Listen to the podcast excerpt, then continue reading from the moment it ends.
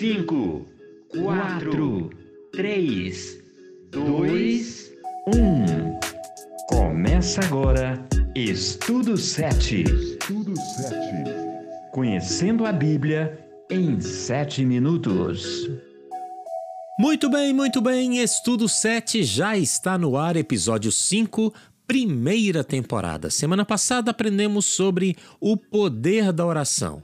Hoje vamos falar sobre a necessidade de buscar a presença do Espírito Santo para testemunhar. Eu sou Lucas Souza, você escuta Estudo 7, o podcast que incentiva o estudo da Bíblia.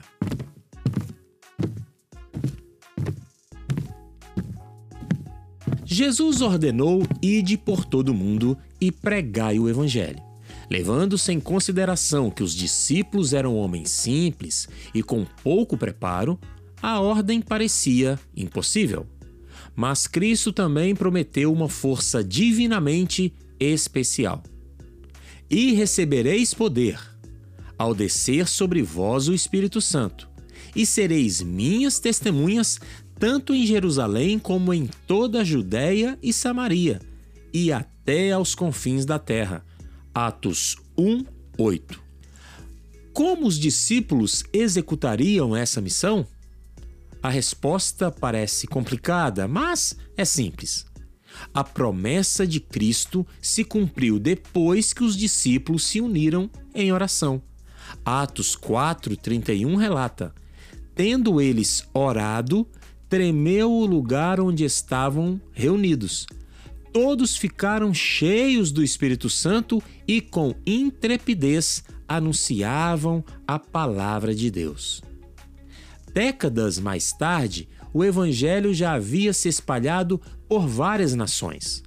O poder do testemunho não é próprio de nós, mas se faz presente com o Espírito Santo de Deus atuando através de nós.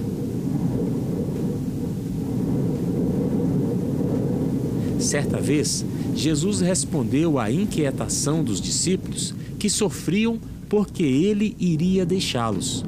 Disse Jesus: Mas a verdade é que é melhor para vocês que eu vá embora, porque se eu não for, o Consolador não virá.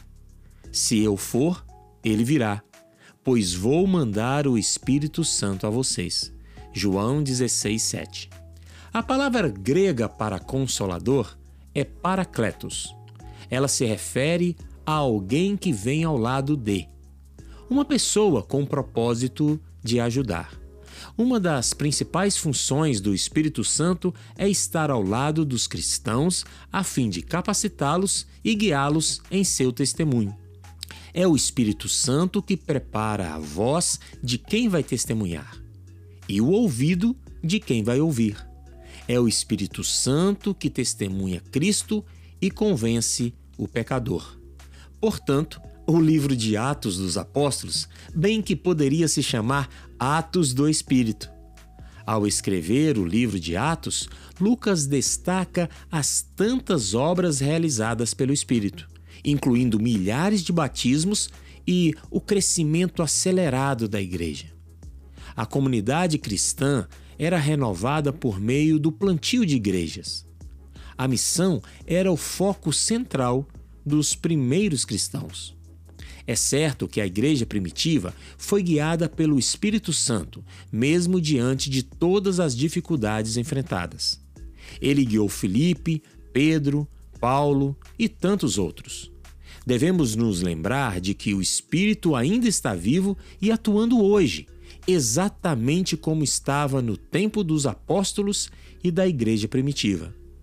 Mas outra característica precisa ser destacada: as Escrituras estavam no centro do testemunho da igreja do Novo Testamento.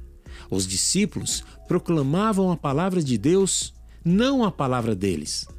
A palavra inspirada era o fundamento de sua autoridade.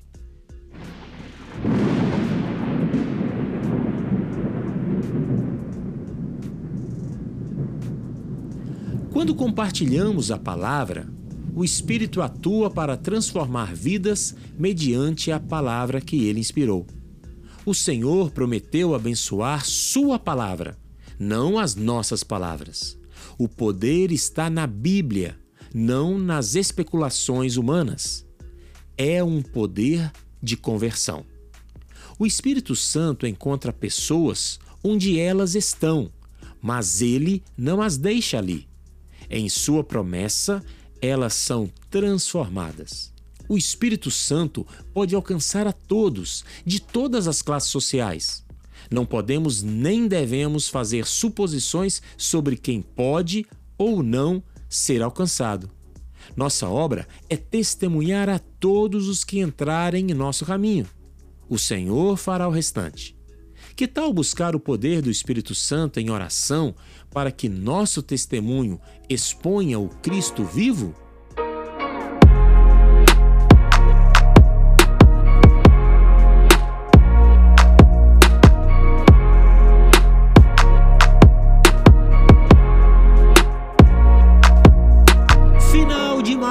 Episódio, só me resta agradecer a audiência e pedir que compartilhem o link do podcast com seus amigos nas redes sociais. No próximo episódio, vamos estudar as possibilidades ilimitadas de serviço mediante o dom do Espírito. Esse foi Estudo 7, Conhecendo a Bíblia em 7 minutos. Eu volto na semana que vem. Fiquem todos na paz.